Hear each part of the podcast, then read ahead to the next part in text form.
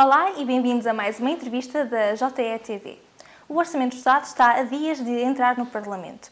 Isto numa altura em que o país enfrenta níveis históricos de inflação.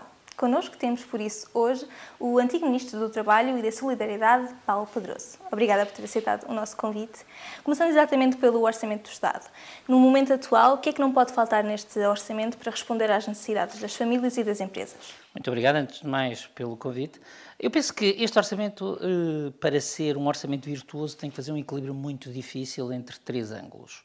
Portugal não pode abandonar uh, a tragédia, a, a, a, perdão, a trajetória. Portanto, Portugal não pode abandonar a trajetória de uh, convergência e de resolução do problema das finanças públicas em torno do déficit e da dívida. Portugal uh, não pode, por outro lado, deixar de ter presentes os efeitos imediatos desta da crise da conjugação da invasão da Ucrânia com o que já vinha do fim uh, da, da pandemia e Portugal tem que ter uma perspectiva de desenvolvimento. Por vezes, sente-se no discurso do governo uma excessiva, uma excessiva importância da primeira etapa, uma espécie de financeirização das, das opções de política. E julgo que o governo vai ter que fazer esse equilíbrio. Na minha opinião, o sucesso deste Orçamento de Estado será o sucesso desse equilíbrio. Portanto, se o Orçamento de Estado estiver apenas preocupado, digamos, obcecado com uh, os indicadores do déficit e da dívida, ele não conseguirá apoiar os portugueses nesta fase. Por outro lado, uh, como o ministro Costa e Silva tem chamado, isso, uh, tem chamado isso a atenção, podemos discutir se bem, se mal, mas tem sido o único que tem chamado a atenção para o problema central, que é Portugal tem um problema de desenvolvimento e, portanto, nós temos que tomar as medidas que promovam o crescimento económico. E aí, eh, esta maioria em geral e este governo em particular têm tido dificuldades em aparecer com medidas, eh, com medidas inovadoras. Falta visão ao governo? Não sei se falta visão, eh, porque se o governo vê ou não vê, só os próprios podem responder, mas falta a transformação dessa visão em medidas. Uma das coisas que é óbvio é, por exemplo, o uso excessivo do investimento público como variável de ajustamento. Portugal uh, usou o, o, a diminuição do investimento como uma estratégia de gestão orçamental. Ora, eh, nas nossas circunstâncias, se nós não investirmos, não podemos, não podemos crescer. Portugal chegou a uma situação paradoxal aqui há três anos, penso que são os últimos dados, três, quatro anos. Portugal era o país da União Europeia cujo investimento público estava mais dependente de cofinanciamento externo. Nós temos que ter uma estratégia de investimento, porque se não nos modernizarmos, eh, não conseguimos sair da camisa de forças em que temos estado envolvidos. Sobre os efeitos da guerra na primavera, tanto a oposição como os parceiros sociais acusaram o orçamento de ser insuficiente. Entretanto, Entretanto, os pacotes de apoio que foram lançados também tiveram o mesmo rótulo de ser insuficiente. Temo que este orçamento acabe também por ficar aquém daquilo que são as necessidades? Uma parte disso é luta política. Não estaria à espera que a oposição, sendo a oposição, dissesse de qualquer benefício que é excessivo. Uh, não faz parte do jogo uh, do jogo do jogo político e portanto nós temos que olhar para essa crítica também tendo em atenção que um governo na maioria absoluta é um governo solitário é um governo em que ninguém no sistema tem ganhos em cooperar com o governo. Portanto, ninguém pode extrair eh, ganhos dessa, dessa cooperação. Eu julgo que, indo à questão de fundo, o governo uh, tem estado a fazer uma espécie de transição da estratégia que teve na pandemia para a estratégia perante a crise. Ou seja, observar, dar pequenos passos, voltar a observar, dar pequenos passos. Um, e quando nós vemos a duração das medidas, portanto, primeiro são apresentadas medidas até setembro, agora são apresentadas medidas até dezembro, depois provavelmente medidas para o primeiro semestre, eu julgo que se vê esse, esse gradualismo. Mas esta crise não é igual à pandemia. Uh, e, e, portanto, talvez precisasse de instrumentos uh, um, pouco, um pouco diferentes.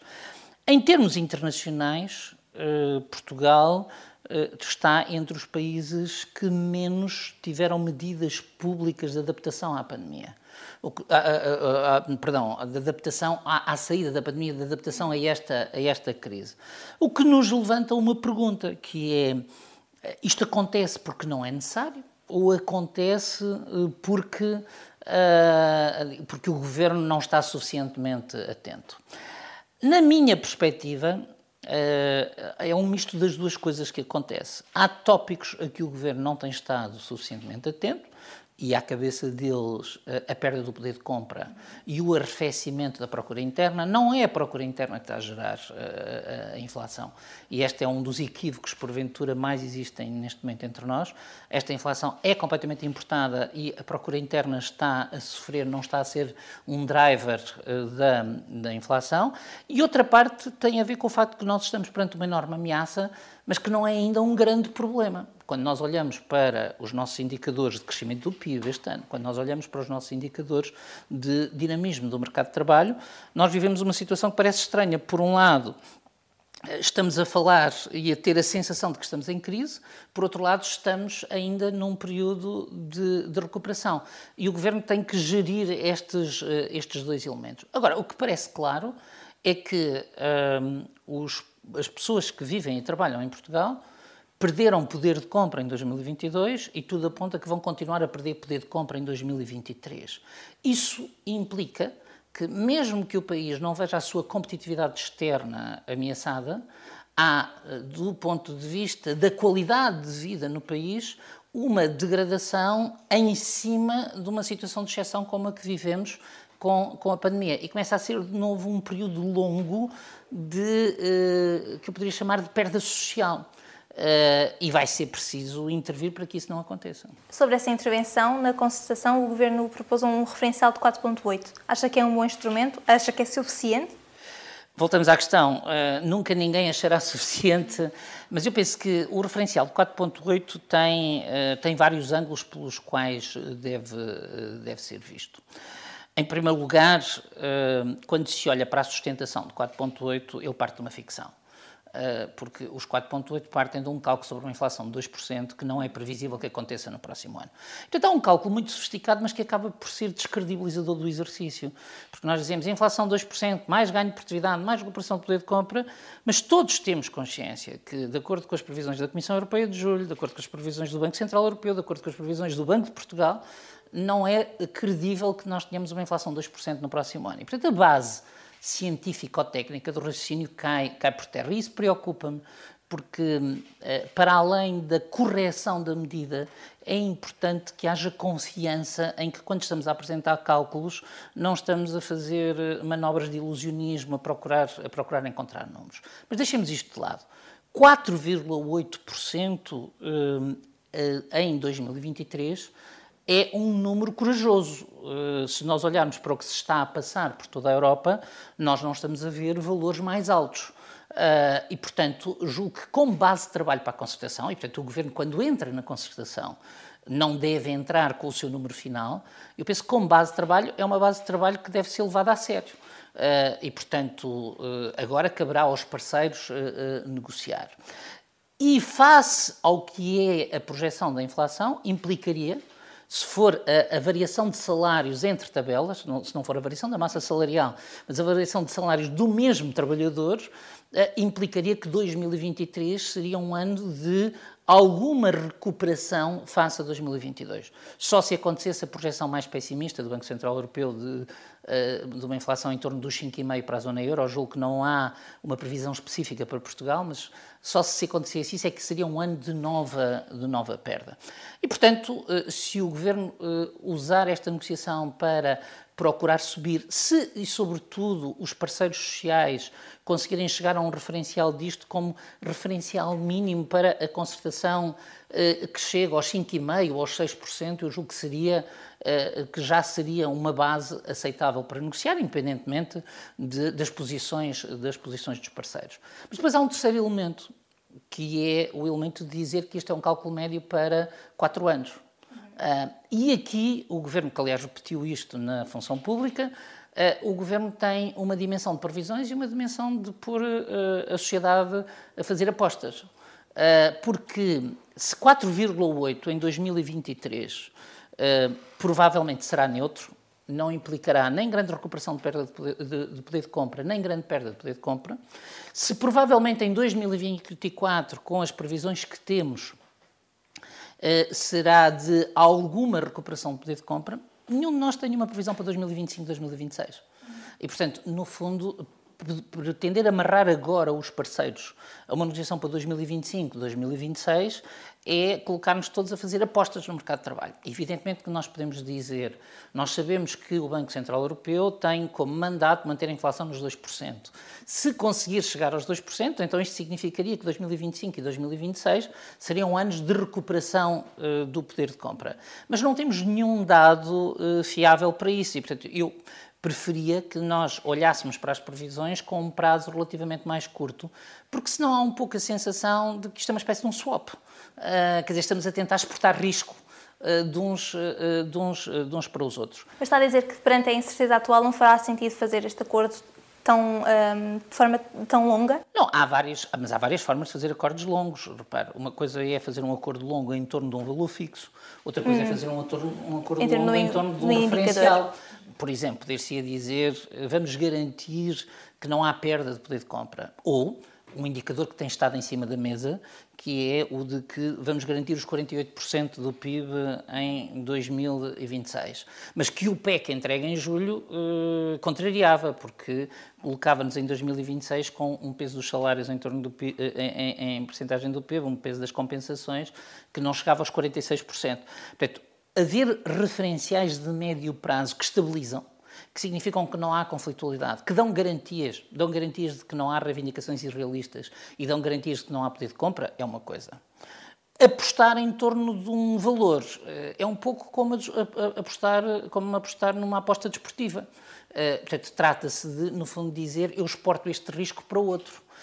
Havendo até na história dos governos razões para desconfiar de que esta exportação funcione, porque quando, eh, quando o prejuízo sai ao governo, frequentemente o governo depois, em cima da hora, muda, eh, digamos, muda a sua meta e, portanto, pode não cumprir o compromisso. Não seria a primeira vez que, que aconteceria. Portanto, eu não vejo grande vantagem em ter agora um valor fixo a quatro anos, quando nós não sabemos se a guerra acaba daqui a seis meses ou daqui a dois anos. Não sabemos uh, se as economias voltam ao normal daqui a um ano ou daqui a três. Uh, e, portanto, estamos a trabalhar com um nível de imprevisibilidade que, no fundo, acaba, para mim, parecer-me muito artificial, na medida em que ninguém controla as variáveis essenciais do raciocínio. Mas à partida, se me disser assim, uma variação de salários de 4,8% em 2026 é boa, eu, para mim, pessoalmente, era capaz de apostar, eh, porque eu estou convencido que a inflação vai descer.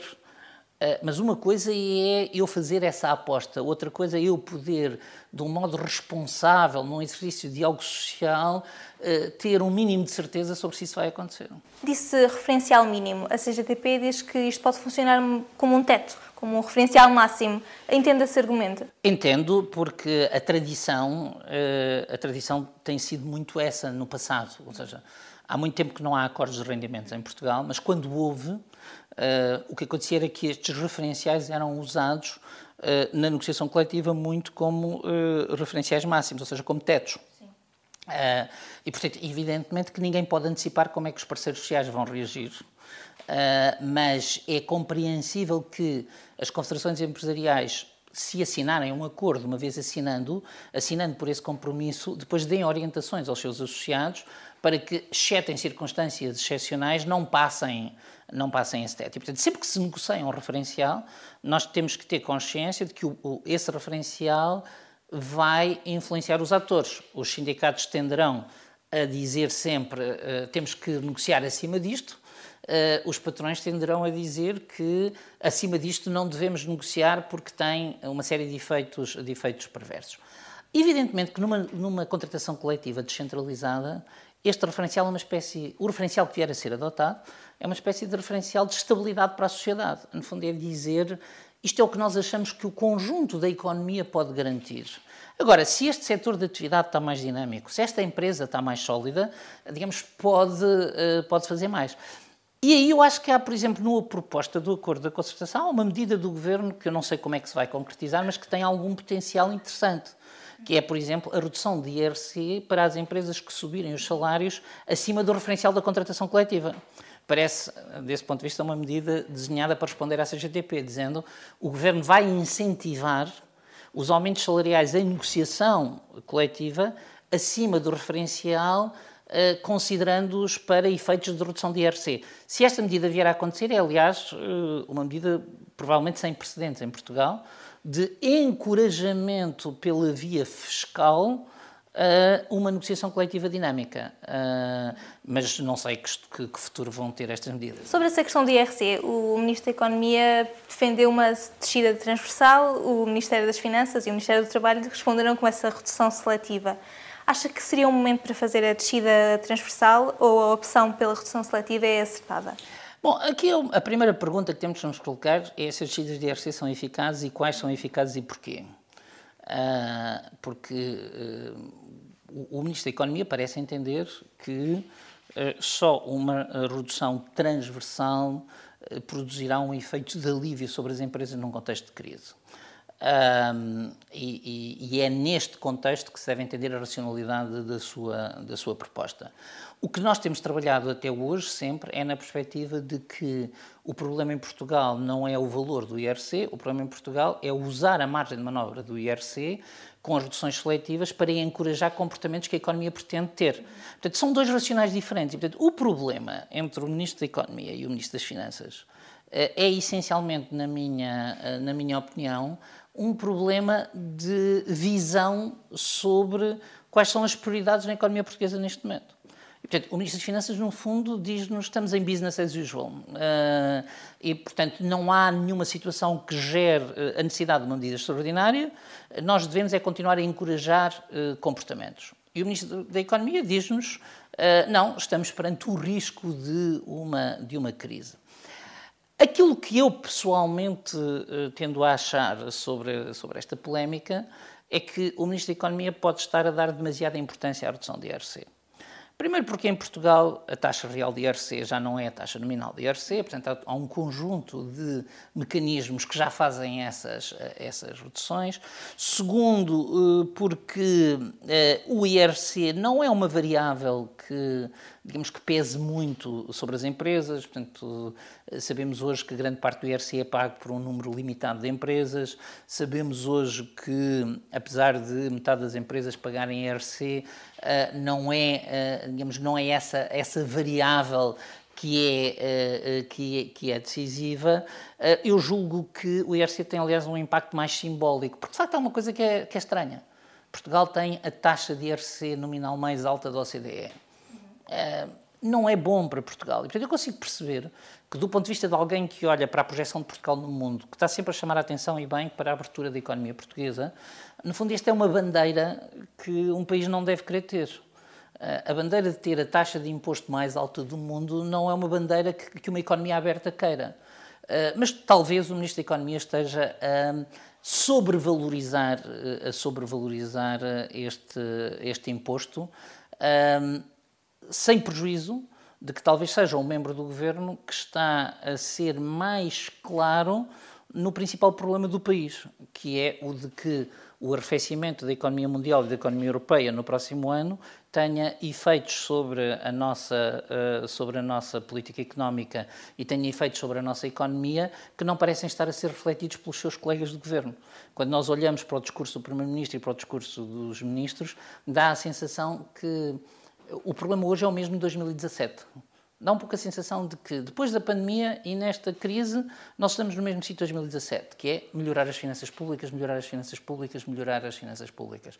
E o Ministro da Economia tem chamado a atenção para que, uh, acho eu, para que é preciso uh, não, não financeirizar a política pública e é preciso ter um equilíbrio com políticas de desenvolvimento em que o governo tem tido dificuldades, tem dificuldades para montar o banco de fomento, tem dificuldades para, uh, digamos, para ter políticas de estímulo, tem dificuldades para fazer investimento público. Uh, portanto, claramente, uh, a percepção que eu tenho é que o Ministro da Economia está a falar de um problema real, mesmo que esteja à procura de uma solução que não é a, a, solução decisiva para o problema real que está identificado. Ainda assim, as confederações patronais dizem que o que está no acordo de rendimento para eles é insuficiente para suportarem os 4,8. O que é que o Governo pode dar no orçamento para realmente é, O que pode suportar? dar, é, assim, quem tem a experiência de negociação em Portugal de concertação sabe que o que pode dar eh, concertações empresariais é sempre descidas de impostos ou taxas. Quer dizer, é sempre isso que estão, uh, uh, digamos, que está no racional e que está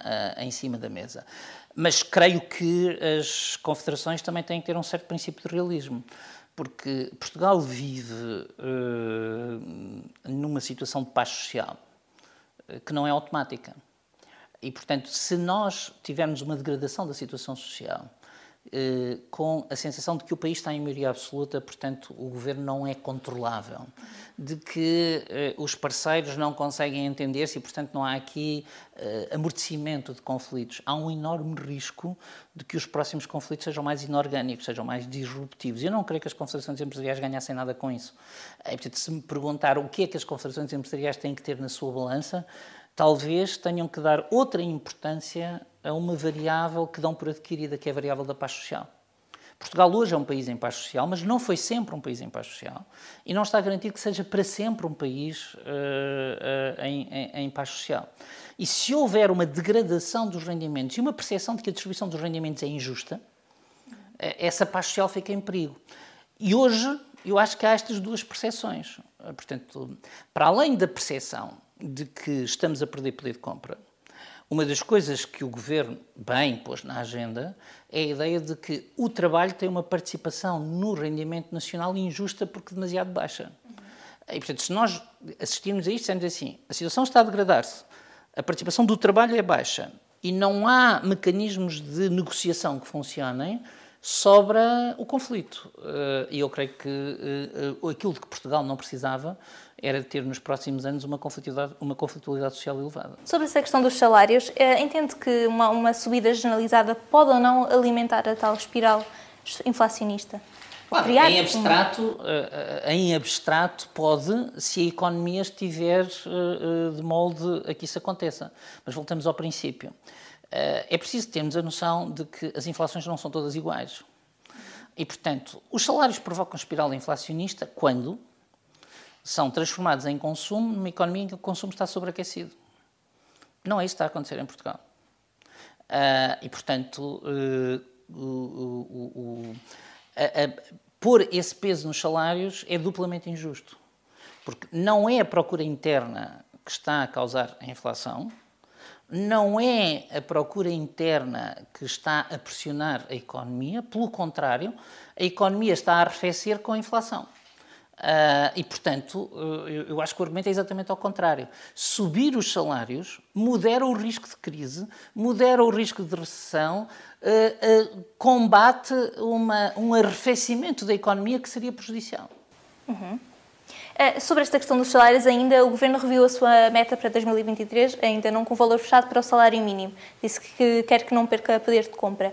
Que avaliação é que faz, pelo menos, deste sinal que já foi deixado? Eu acho que o, o Governo para o salário mínimo tem uma posição muito equilibrada. Uh, e, portanto, uh, evidentemente que as partes irão sempre discutir mas eu creio que a posição de garantia que o salário mínimo não perde poder de compra é o que é possível nas circunstâncias atuais.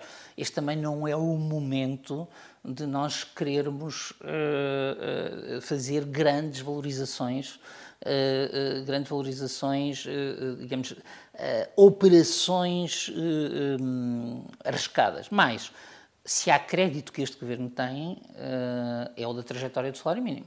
Uh, e, portanto, desde, desde 2015 tem havido uma preocupação de valorização do salário mínimo que o tornou num instrumento de, uh, com, muito, com muito significado. Uh, e, portanto, eu creio que nessa matéria o desafio está muito mais nos parceiros sociais e na contratação coletiva acima do salário mínimo. Porque hoje há um conjunto de trabalhadores significativo que recebe o salário mínimo, porque a dinâmica da contratação coletiva acaba por ser absorvida pela valorização do salário mínimo. E, portanto, valorizar salários baixos, aí na função pública o Governo está a dar outro sinal extremamente positivo. Uh, porque. Fala-se pouco disto em Portugal, até porque é incómodo, mas um dos problemas que Portugal tem é um leque salarial muito aberto. É o da desigualdade de rendimentos entre trabalhadores. Portanto, e o governo tem, um sinal, tem dado sinais muito consistentes de querer valorizar os rendimentos mais baixos, uh, em, diversos, uh, uh, em diversos ângulos. Onde nós estamos a falhar é numa, numa tarefa que eu acho que cabe à contratação coletiva e caberia a um referencial de elevação de salários mais alto do que este que está em cima da mesa na Segurança Social, que é, no fundo, o, se quiser, o salário do trabalhador mediano. o, o, trabalhador por relação ao qual 50% dos portugueses são mais ricos e 50% dos portugueses são mais pobres, esse é que tem estado uh, a sofrer bastante. Porque a contratação coletiva não tem dinamismo suficiente para garantir o seu poder de compra, porque ela própria tem estado focada nos segmentos mais baixos, porque o seu peso negocial perante a entidade empregadora não lhe tem permitido valorizar o seu salário eh, e porque a evolução da inflação tem eh, comido poder de compra. Portanto, eu acho que é aqui que está o problema, no trabalhador 50%, eh, que está eh, o problema, que é o nó que é preciso desatar. Porque em relação à valorização dos salários baixos, eu acho que o Governo tem tido uma estratégia eh, muito consistente e persistente ao longo dos anos. Acha que esse nó também pode ser desatado pela via fiscal, ou seja, por uma baixa do IRS para libertar maior rendimento? Pode sempre ser desatado, em particular pela não subida invisível do IRS. É? Porque há uma coisa que, quando nós voltamos a falar da inflação de 2%, se assumimos que a inflação de 2% no próximo ano, e se isso for se repercutir nas tabelas de retenção na fonte, isto na prática dá, um, dá subidas de imposto. Uh, e se, se repercutir nos escalões. Não é? E, portanto, o Governo já assumiu o compromisso, que me parece positivo, de que os escalões serão neutros face, face aos aumentos que se venham a verificar. Mas esse é um assunto da, da maior importância. Portanto, é preciso garantir que a política fiscal acompanha a política salarial de modo a que mais salário nominal implique mais rendimento líquido disponível. Eh, não é isso a que temos assistido e nessa matéria, portanto, eu penso que é importante. É daquelas matérias em que usar números fictícios é bastante perturbador. Porque se me viessem dizer que os escalões de IRS iam ser atualizados 2% no próximo ano, objetivamente isso era um aumento de impostos escondido. E, portanto, este ano não foram atualizados, portanto, de certa forma. Na prática, isto corresponde, ou seja, porque, repare, eh, no fundo, se os escalões não são atualizados, sabendo nós que há uma dinâmica de inflação uma dinâmica de aumento dos salários, isto implica uma taxa real de imposto em subida. Uh, e, um, e, portanto, parece-me importante garantir que a política, fiscal, a política, fiscal, nesse ponto, não é incoerente, ou melhor, não é contraditória, ou seja, que nós não estamos a pedir às empresas um esforço para aumentar os salários, que depois não reverte nem para o consumo, nem para os trabalhadores, nesse caso, reverteria para, uh, reverteria para, para o Estado. Eu vejo uh, que o que o Governo diz é muito abstrato, é muito genérico, mas no que diz de genérico está correto, agora só olhando para os números. E, portanto, é preciso, no fundo, o Governo dar uma garantia de como é que vai fazer os, uh, os, os, aumentos, os aumentos dos escalões. Sendo certo que em Portugal, hoje, o, penso que nessa matéria, o nosso maior problema é um problema de eficácia da cobrança, ou seja, é preciso garantir que os rendimentos são efetivamente taxados, porque as taxas sobre os rendimentos não são baixas. Não é? Certo. Eh, já falou várias vezes da administração pública, a proposta foi conhecida hoje. Que primeira avaliação é que faz daquilo que foi colocado em cima da mesa? Bom, primeiro há uma contradição da parte do governo com o que pede à contratação coletiva. É sempre um mau sinal quando eu, como patrão, eh, aplico à minha política salarial uma coisa diferente daquilo que eu, eh, como regulador, peço à sociedade. E, portanto, há uma coisa que precisaria de ser explicada, porque é que o mesmo governo que acha que, eh, eh, digamos, se deve discutir 4,8% no setor privado, acha que eh, deve subir 3,8%, penso que é o cálculo... 3,6%. 3,6% no setor privado, no setor público, não é? Portanto, a que é que se deve esta diferença? Portanto, evidentemente que pode brincar com os números, a produtividade, o aumento, etc. Sim, o Governo puxa mas, pela massa salarial, mas, assim, integrando também mas, pá, mas o, o, o, empregador também pode puxar pela massa salarial, portanto, eu, eu creio que começa por haver aqui uma contradição. O Governo devia falar uh, com os mesmos indicadores e com objetivos coerentes para o setor privado enquanto regulador e para o setor público enquanto patrão. E, portanto, não pode dizer é a variação da tabela salarial para o privado, mas é a variação da massa salarial para o público. Eh, porque eu, se fosse empresário, diria uh, mas eu também vou ter crescimento do emprego, também vou ter, também vou ter progressões salariais, também vou ter carreiras. Portanto, não, não é coerente. E, portanto, esta para mim é, é, é a primeira questão. Porque os salários da função pública já não estão sobrevalorizados. Nós poderíamos dizer, ok, porque há uma compensação uh, que é devido ao setor privado e não, da função, e não ao setor público, porque eles estão sobrevalorizados. É um mito que existiu em Portugal durante muito tempo, mas nós hoje sabemos que esse mito não corresponde, uh, não corresponde à realidade e, portanto, uh, não, tem, não tem adesão. Segunda questão, de um sentido oposto à, à primeira, o governo está a propor mais do que muitos congêneres europeus. Uh, e também temos de ter consciência disso. Espanha acabou de propor uh, uh, portanto, um, valor que para o primeiro ano é próximo, é 3,5, mas depois entra em descida. O governo está a propor este valor para 4 anos, atendendo a tudo aquilo que eu disse há pouco sobre os 4 anos, mas tivemos escolhemos para os primeiros dois. Portanto, quando somamos os próximos dois anos, sempre o governo português está a propor mais que o governo, que o governo espanhol. Uh, e, portanto, o Governo está a fazer uma proposta que não é baixa quando comparada com, com, os, seus, com os seus congêneres. Uh, à pergunta de se é suficiente, aqui temos, uh, temos uma questão. Que, é, que importância é que damos à manutenção do poder de compra? E, portanto, claramente 3,6% é uma, uh, é uma proposta que se nós formos pelas previsões mais otimistas da inflação para 2023 neste momento, é neutra. Portanto, em 2023 não haveria nem perda nem aumento do poder de compra. Mas, atendendo a que as previsões mais recentes do Banco Central Europeu apontam para uma inflação de 5,5% na, na zona euro, Uh, é de esperar que 3,6 seja, uh, seja, seja otimista. E, portanto, implicaria uma continuação da trajetória de perda de poder de compra em 2023 e empurrar a recuperação do poder de compra para 2024. Eu acho que há aqui alguma coerência. Portanto, o Governo, no fundo, está a ter uma economia da legislatura, uma economia do ciclo político. E, portanto, está, no fundo, a dizer vamos sofrer tudo agora, vamos fazer aqui um, um front-loading do sofrimento, porque depois vamos abrir em, 2000, em 2025, 2000, 2026. Mas a experiência conta-nos que este tipo de front-loadings, por vezes, produz efeitos adversos, produz arrefecimentos na economia inesperados. E, portanto, a minha convicção é que o governo está a procurar um equilíbrio, acima, se calhar, do que era a expectativa de muita gente, portanto, com propostas que são acima uh, da, da, expectativa, mas em que uh, há margem para uma progressão, e a mim parece-me, sobretudo, que essa progressão devia ser feita em torno de o governo aplicar a si próprio o mesmo que prescreve ao setor privado em matéria de acordo de rendimento. Certo. So, sobre as pensões, eh, este orçamento será o primeiro em vários anos em que não há um aumento extraordinário. Além disso, o governo acabou de limitar a atualização regular. Concorda com esta opção que o governo tomou?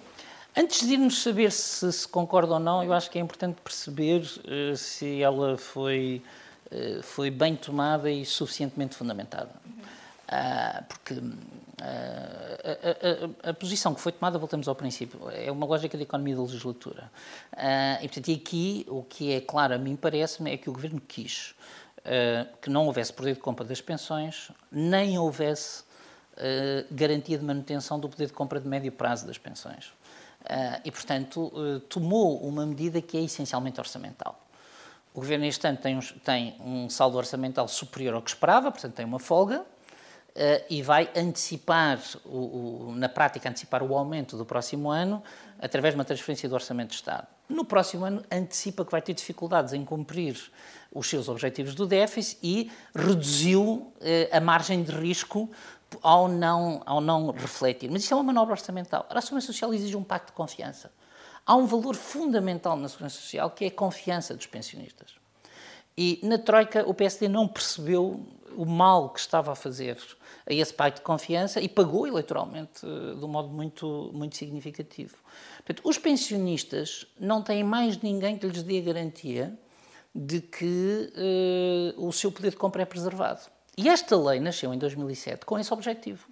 Aliás, na altura, uh, com toda a gente contra porque as pessoas achavam que uh, uh, deveria haver um objetivo de valorização das pensões. Esta lei nasceu com o objetivo de impedir tentativas, tentações de valorização política das pensões, indexando-as ao poder de compra. E, portanto, o princípio de que as pensões não são para estas trocas orçamentais devia ter imperado. E, portanto, deveria saber-se hoje, com garantia, com certeza, ainda por cima, quando o Governo está a anunciar tudo para a legislatura, qual é a intenção do Governo para 2024? Você pode me dizer assim, o Governo em 2024 vai aplicar uma fórmula de cálculo que funciona como se em 2023 as pensões tivessem sido atualizadas. Então estávamos a discutir nada. Não estávamos a discutir nada. Mas o Governo não só não o fez, como um apresentou esta medida como um benefício, quando objetivamente o não era. Pode ou não ser um prejuízo a prazo, mas seguramente não é um benefício, é apenas uma antecipação de dois meses. E depois eh, embrulhou numa retórica de risco de crise na segurança social. Portanto, se há um risco de crise na segurança social, portanto, isto significa que não há intenção de uh, voltar, de 24 uh, de voltar à, à trajetória. E ora, é aí que eu acho que a atitude do governo foi leviana. Porque uh, vamos ver para a semana, quando sair o estudo de sustentabilidade sobre as pensões, seria muito importante que o estudo de sustentabilidade trouxesse os dois cenários: o cenário do cumprimento da lei e o cenário do não cumprimento da lei porque as três folhas que foram entregues no Parlamento não são um estudo de sustentabilidade, não são credíveis, no sentido em que mexem apenas numa das variáveis e há muitas variáveis que têm que ser, têm que ser mexidas. Com os dados que dispomos hoje, a situação da Segurança Social não é uma situação de risco de falência. Com os dados que dispomos hoje, nós temos uma trajetória das contribuições, uma trajetória do crescimento económico, uma trajetória da despesa que uh, nos leva a dizer que há o risco de ocorrência de um déficit transitório, mas prolongado, portanto, que durará 10 a 20 anos e que chegará a 1% do PIB. E, portanto, teremos que encontrar, uh, neste cenário, quando se esgotar o Fundo de Estabilização da Segurança Social, cerca de 1% do PIB para financiar o déficit. É bom? Não. É trágico? Muito menos. Também não. Eh, nós, na última década, acomodámos várias vezes 1% do PIB em coisas muito menos nobres que, que a segurança social. E, portanto, e para acomodar esse 1% do PIB, o que é que temos que fazer? Eu diria, em primeiro lugar, olha, a valorização salarial funciona para reduzir o risco de déficit. Porque a chave é o volume de emprego e o volume da massa salarial. Mantendo-se a TSU no nível atual. Mantendo-se a TSU no nível atual. Podemos até falar. Mas essa é a segunda questão. Portanto, pode-se discutir se se deve subir ou descer a TSU, quando e como. Se se deve parcialmente substituir a TSU, por exemplo, por um imposto sobre valor acrescentado. Se se deve procurar outras taxas fiscais que cheguem a este 1%. Estou só a tirar uma ideia para a discussão. Uh, podemos, uh, digamos, criar alguma, digamos, alguma receita extraordinária que dê 1% do PIB e que seja coerente. Houve países que lançaram, lançaram taxas proporcionais aos salários sobre as empresas, houve países que lançaram taxas sobre certos produtos, como o que nós fazemos para o Serviço Nacional de Saúde com, com o açúcar e o álcool. Portanto, nós não somos o primeiro país a enfrentar isso, nenhum país faliu, e uh, o governo criou um sinal, de, criou um alarmismo em torno de uma decisão política.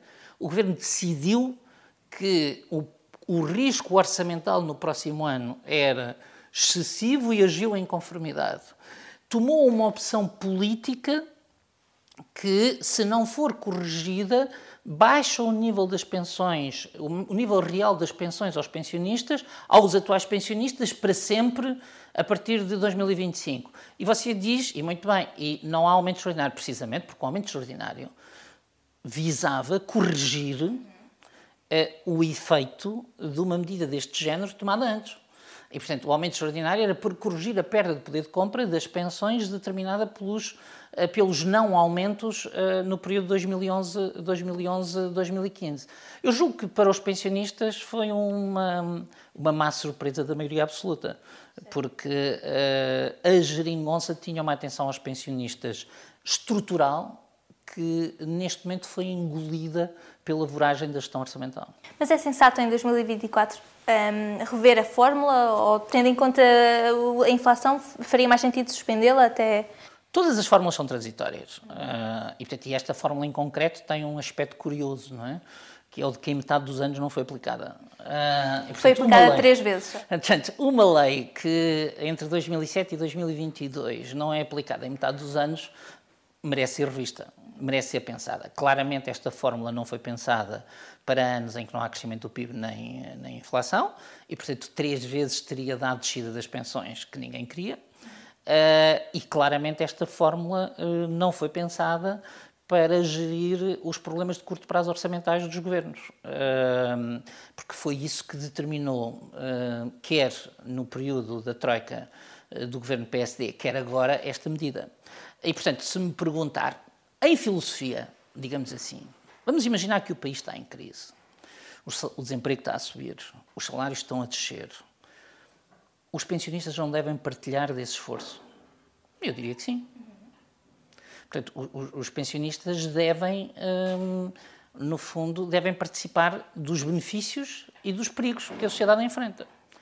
Uh, e, portanto, eu não sou daqueles que dizem as fórmulas têm que ser.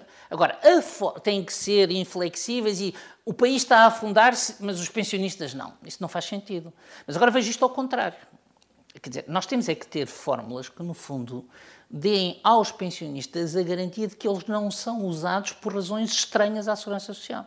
Por exemplo, uh, o mecanismo de indexação de valor sueco é um mecanismo interessante, porque indexa o valor à massa salarial. E, portanto, se a massa salarial no país está a subir, o valor das pensões, quer o valor para formação, quer o valor de pensão, deve subir.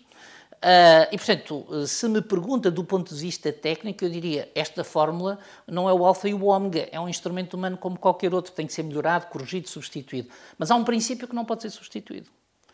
A sustentabilidade da segurança social não pode ser conseguida à custa do desaparecimento do valor das pensões, porque é uma segurança social muito sustentável, é uma que não paga pensões. Uh, não dá prejuízo, é, mas não, não nos serve para nada. E uh, mina a segurança social, porque a segurança social depende da vontade e da disponibilidade e da, digamos, da confiança da economia em que vai produzir benefícios de um valor adequado. Na minha opinião, eh, os problemas mais urgentes são de outra natureza. Portanto, o problema mais urgente não é a reforma da, da, da, do, do, valor da, atualização, embora ela deva ser feita, eh, e portanto pode-se discutir, mas o princípio sagrado de que eh, um pensionista não vai empobrecer enquanto pensionista tem que ser garantido. E para mim é a questão essencial. Agora, se é garantido com mais 0,25, com menos 0,25, com esta fórmula, com aquela, isso é uma questão que podemos discutir. Então entendo que em 24, uh, mude-se o que se mudar, deveria haver a compensação para que... Ou registar que houve perda. Quer dizer, aqui a pergunta, é, a questão aqui é a seguinte, se há ou não há compensação, é uma decisão política. E, portanto, é, o governo tem a margem para tomar essa decisão política. O que não pode é dizer que nem há aumento nem há perda quer dizer, nem, nem deixa de haver perda. Não é? E, portanto, o, o, o governo em 2024 tem uma de duas opções.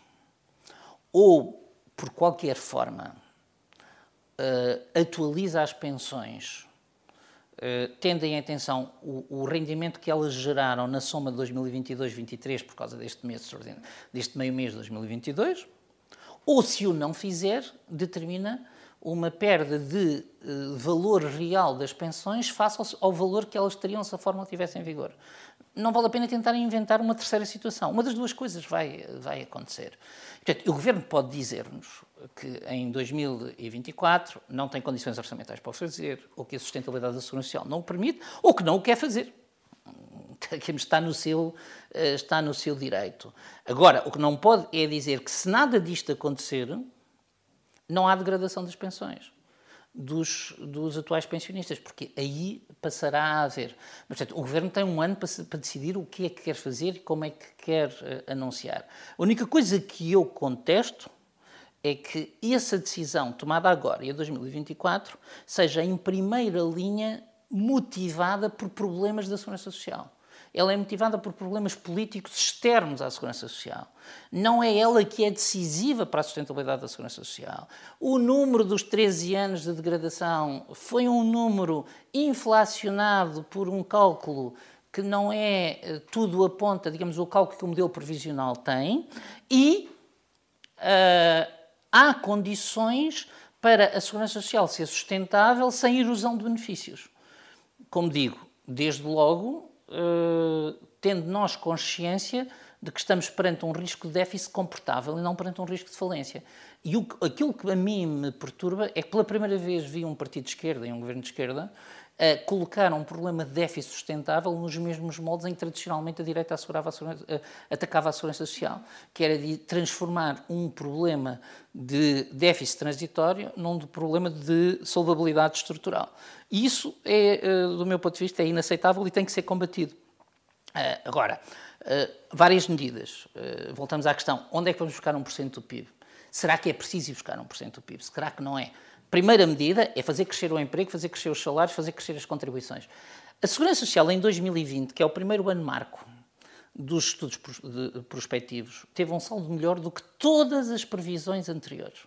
Portanto, em 1997 foi feito primeira, o primeiro estudo prospectivo da Segurança Social uh, pela Comissão do Livro Branco, depois em 2002 eu próprio pedi, uh, pedi um estudo e a partir de, salvo erro, 2006 ou 2007, passou a haver um estudo anual apresentado ao Parlamento. Eu fui fazer as contas e todos os anos se projetava para 2020 um déficit, de, um, um, não uns casos um déficit e noutros um saldo positivo mais baixo que o saldo que tivemos em 2020, apesar de ser o ano da pandemia. E, portanto, se alguma coisa eu posso dizer é que nós estamos a ter previsões prudentes. Se alguma coisa eu posso dizer é que nós estamos a ter governos que são capazes de adaptar. E, portanto, é necessário dizer, não há risco de falência da segurança social. Há um, um equilíbrio frágil, porque a segurança social é frágil por definição. Se você andar para trás, em 1940 já se falava da falência da segurança social. Há dias estive a ler uns trabalhos sobre, sobre como é que surgiu a discussão sobre o IVA. Em 1970 dizia-se que a segurança social em 2020 não era sustentável. Cá estamos. Uh, e, portanto, uh, agora é preciso olhar para isso. Agora é preciso olhar para o outro lado, que é garantir benefícios adequados. E um o, o, irmão esquecido da reforma da Segurança Social de 2002 e 2007 são as poupanças, eh, eh, são os, os regimes complementares. Os regimes profissionais e os regimes complementares. É urgente dinamizar os regimes complementares para que as pensões possam ser melhores. Portanto, é extremamente perturbador que o Governo tenha criado um mecanismo de capitalização pública, os certificados de reforma, e hoje não haja mais do que 10 mil certificados de reforma. Portanto, eh, são, são apenas 10 mil pessoas que beneficiam, que beneficiam deles. É extremamente confrangedor que uh, a evolução da legislação sobre a contratação coletiva tenha criado obstáculos a que na negociação coletiva se uh, negociem uh, benefícios complementares de pensões. Para mim, esta é a, a preocupação prioritária porque a sustentabilidade da segurança social tem dois pés. É a, a, a, solvabilidade económica, a garantia da solidez económica e a garantia dos benefícios adequados. E nós estamos a dar pouca atenção aos benefícios adequados e a olhar apenas para a solidez económica. Mas, sobretudo, é preciso que a sociedade tenha confiança. E um, os governos têm o dever não de gritar ai, vem o fogo, mas de uh, agir em tempo uh, para que isso não aconteça. E honestamente, a minha convicção profunda é que o que é preciso fazer agora não era este, este, uh, uh, este uh, mortal à frente que o governo fez por razões orçamentais, era discutir com serenidade, como aliás o governo parecia ir fazer quando criou a Comissão da Sustentabilidade, discutir com serenidade, divulgar os estudos e vermos onde é que estão as alternativas. O governo fez tudo ao contrário. Repare, o governo diz que há um risco de sustentabilidade, antes de apresentar o estudo sobre sustentabilidade, que só vamos conhecer para a semana. Muito bem, muito obrigada por esta conversa. Acompanhe este e outros temas na JE TV e em jornaleconómico.pt. Até à próxima.